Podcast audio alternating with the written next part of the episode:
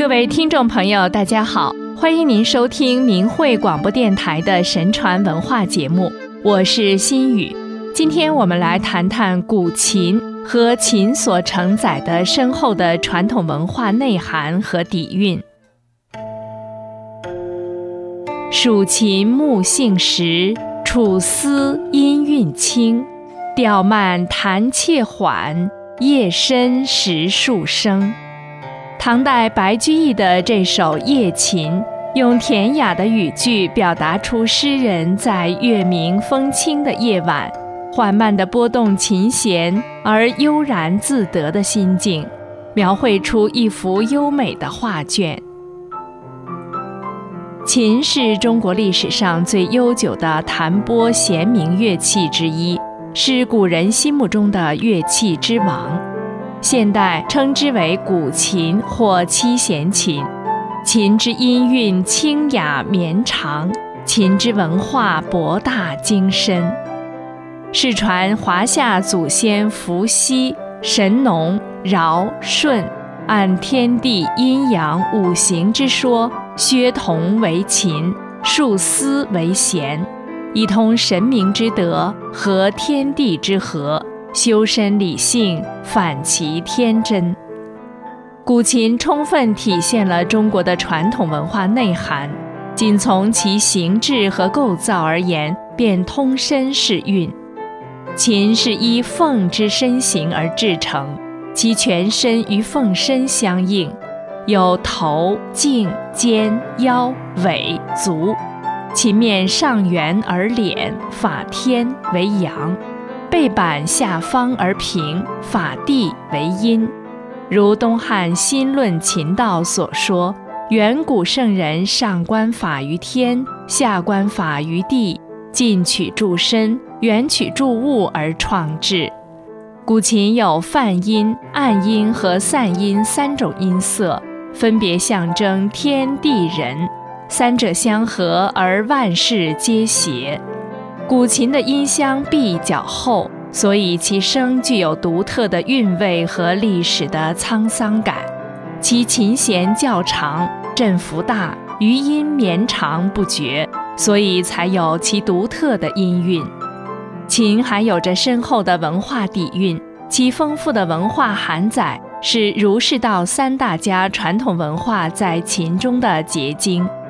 道法自然，重弦外之音。讲求中正平和，以善感化，天人合一，以己之心会物之神，以达于天地之道。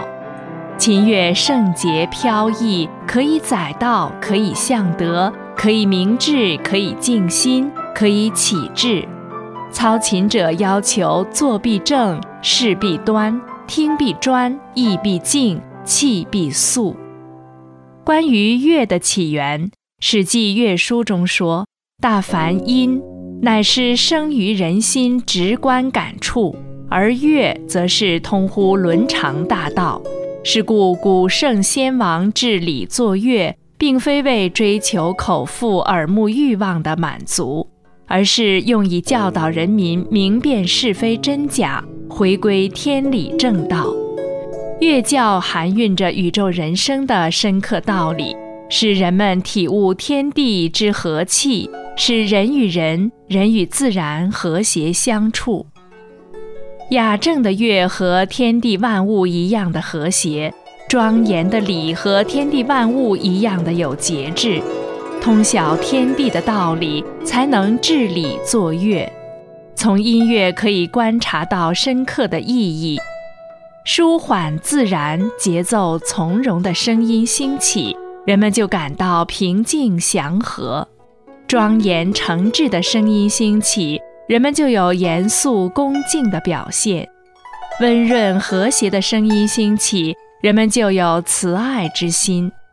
而对于混乱而不安宁、山祸逆乱而无所归宿、包含邪恶的声音，君子是最深恶痛绝的，不使那邪恶的声音和颜色留在耳朵和眼睛里，不被其扰乱心境，而使耳、目、鼻、口、心境以及全部器官都在和顺严正的状态中发挥应有的作用，所以严正音乐推行之后，伦常就归于端正，感动人们的善心，不是放纵的念头、邪恶的气质沾染自己的意志，彻底清除邪念，使人们都向往道义。孔子非常重视乐教，说。兴于诗，立于礼，成于乐。他赞美韶乐尽善尽美，整理诗乐以劝谏世人。诗三百篇，皆弦歌之，使乐成为六经之一，向学生传授，成为古代文人必读的经典。他一生弘扬道德，坚定不移。一次自魏国返鲁国途中，看到兰花。他告诉学生们说：“芝兰生于深谷，不以无人而不芳。